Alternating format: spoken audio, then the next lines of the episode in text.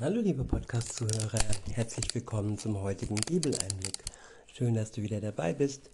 Heute habe ich einen Psalm. Es ist der Psalm 31. Ich verwende die Übersetzung Neue Genfer.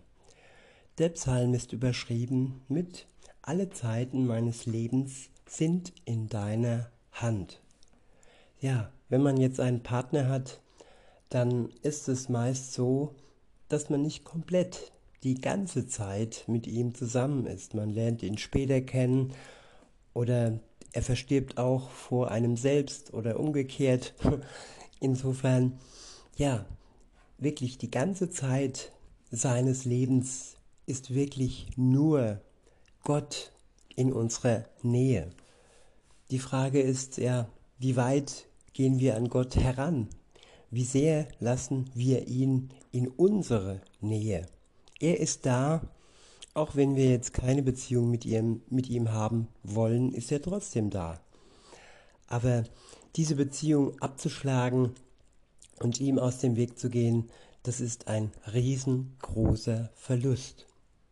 Ab Vers 1 heißt es, für den Dirigenten, ein Psalm Davids. Bei dir, Herr, habe ich Zuflucht gefunden. Lass mich nie in Schande geraten. Erweise mir deine Treue und rette mich. Neige dich zu mir herab und schenke meinem Rufen ein offenes Ohr. Befreie mich doch schnell aus meiner Not. Sei mir ein Fels, bei dem ich Schutz finde, eine Festung auf hohem Berg, rette mich. Gott ist praktisch die 110, die ja zu 100% verfügbar ist. Seine Nummer ist nicht besetzt. Gut, die 110 auch meistens nicht, aber ja, wenn die Technik spinnt, dann sieht's schlecht aus. Aber bei Gott spinnt nichts. Bei Gott ist immer ein offener Draht für uns vorhanden. Wir können zu jeder Zeit ihn um Hilfe rufen und er ist unser Retter. Das steht fest. In Vers 4 heißt es, ja, du, du bist mein Fels und meine Burg. Du wirst mich führen und leiten. Dafür stehst du mit deinem Namen ein. Ja, Gottes Name ist seriös. Sein Name ist ja, so bedeutungsvoll wie sonst kein anderer Name.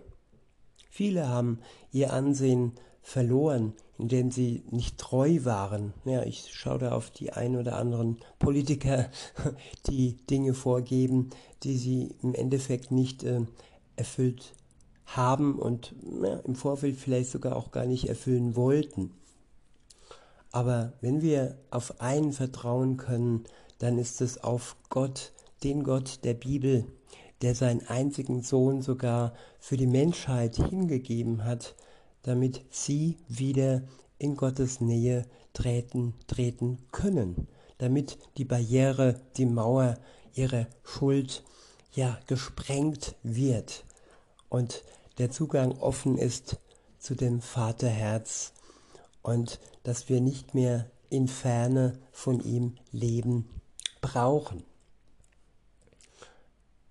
Weiter heißt es in Vers 5, befreie mich aus der Falle, die meine Feinde mir hinterhältig gestellt haben. Du bist mein Schutz. In deine Hände gebe ich meinen Geist. Du hast mich erlöst, Herr, du treuer Gott.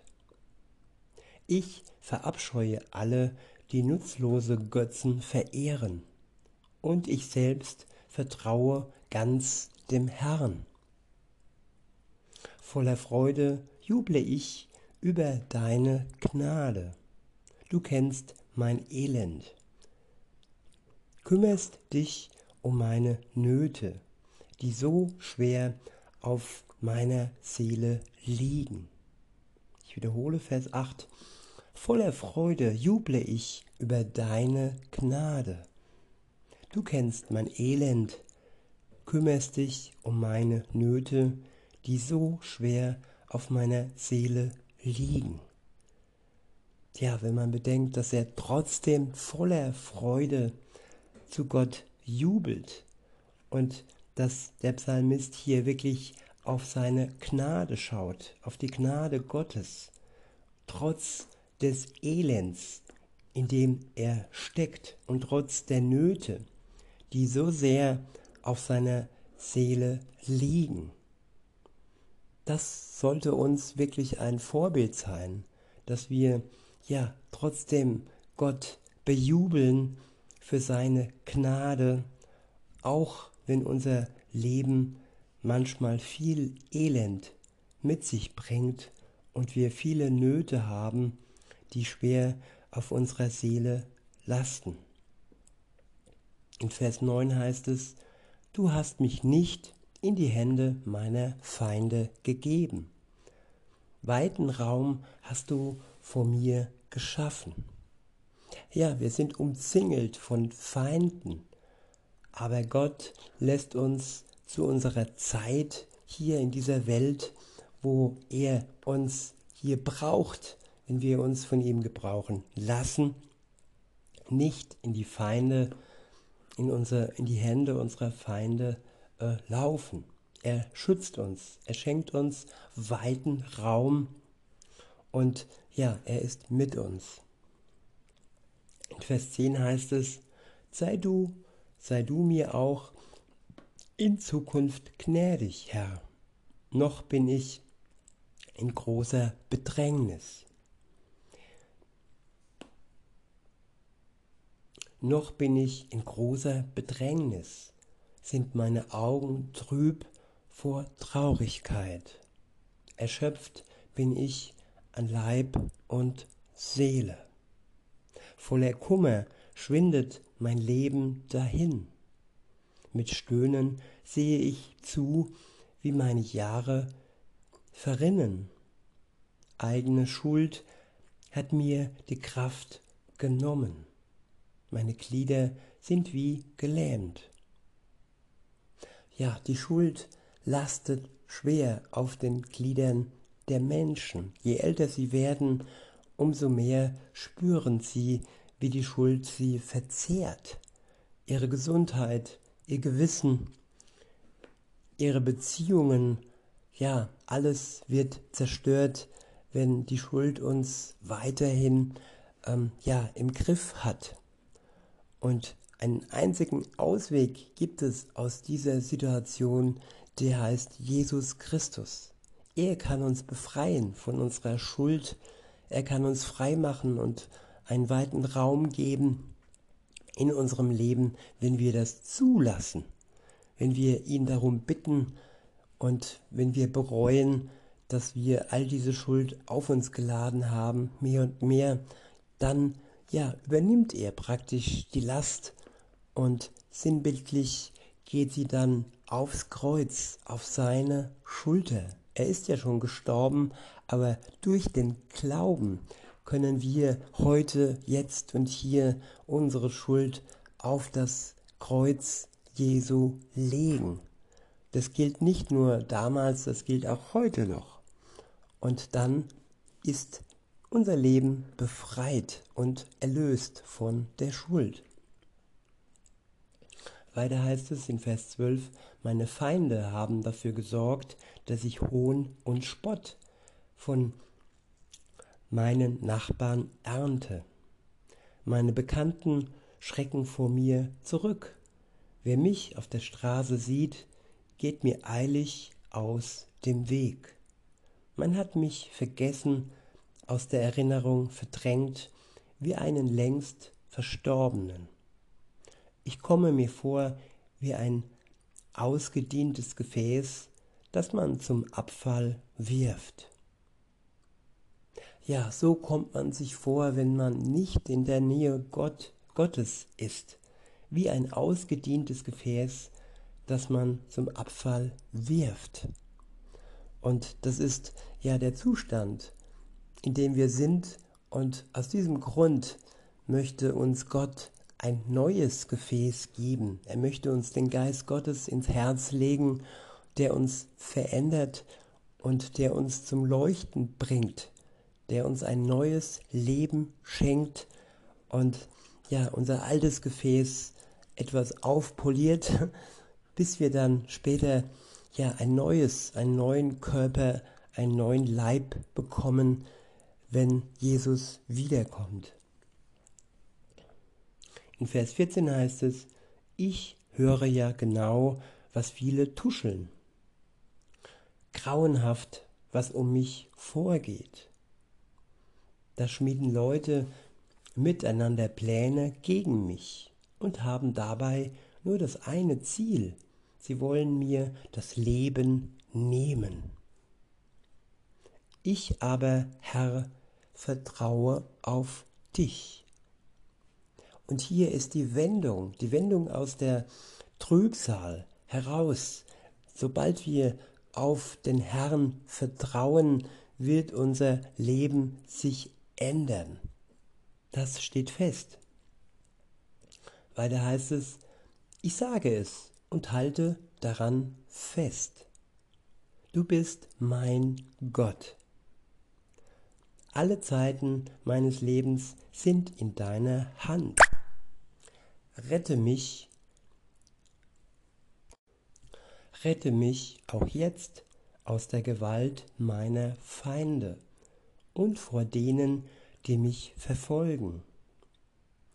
Wenn dein, wenn dein Angesicht mir, deinem Diener, wende dein Angesicht mir, deinem Diener zu.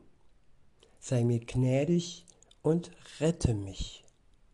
Herr, weil ich dich anrufe, lass mich nicht in Schande geraten. Die gottlosen Verleumder aber sollen in Schande enden und im Totenreich für immer schweigen müssen. Verstummen muss jedes Lügenmaul, das mit Stolz und Verachtung frech gegen den redet, der nach dem Willen des Herrn lebt. Herr, wie viel Gutes hältst du doch bereit für alle, die Ehrfurcht vor dir haben. Gott hält Gutes bereit. Auch wenn es noch verborgen ist, das Gute, es ist bereit und es ist für uns gedacht. Die komplette und hundertprozentige Erlösung werden wir erst erleben, wenn Jesus wiederkommt und diesem bösen Treiben all der Feinde Gottes komplett ein Ende bereitet. Bis dahin haben wir aber die, die an ihn glauben, seinen Geist. Und der tröstet uns, er schenkt uns Weisheit, er schenkt uns die richtigen Worte, er heilt uns und er macht uns mehr und mehr dem Bild Jesu gleich. Und das, darauf müssen wir nicht warten. Das steht jetzt und heute bereit. Wir müssen es nur in, im Empfang nehmen indem wir im Glauben Jesus Christus ja unser altes Leben unter das Kreuz legen und dieses Geschenk, die Erlösung Gottes annehmen. Weiter heißt es in Vers 21, beziehungsweise ähm, 20b, ja, vor den Augen aller Menschen zeigst du deine Güte denen, die bei dir Zuflucht suchen. Du birgst sie ganz nahe bei dir. Unter deinen Augen sind sie vor hinterhältigen Menschen sicher. Wie, eine, wie in einer schützenden Hütte bewahrst du sie vor den feindseligen Geschwätz ringsrum. Gepriesen sei der Herr, denn er hat mir wunderbar seine Gnade erwiesen.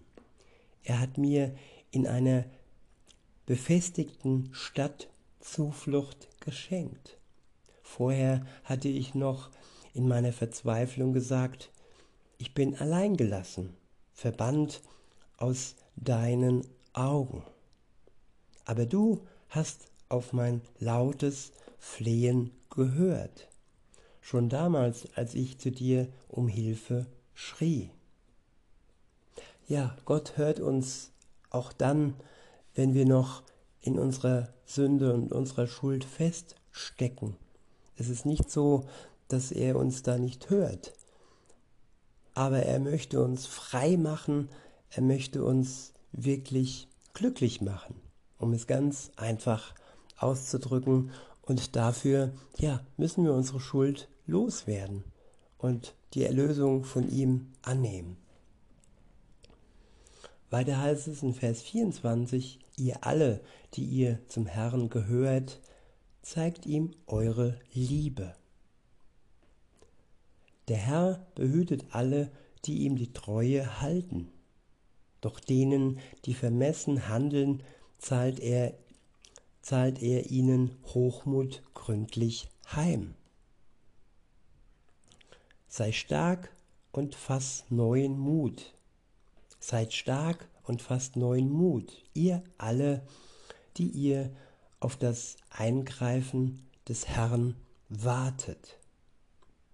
Ja, manchmal müssen wir etwas warten, bis Gott eingreift. Aber bis dahin haben wir die Stärke des Geistes und haben wir den Mut. Wir werden ausgerüstet, die Zeit des Wartens auszuhalten, bis Gott dann eingreift in diese böse, schreckliche Welt. In diesem Sinne, liebe Zuhörer, wünsche ich euch noch einen schönen Tag und sage bis denne.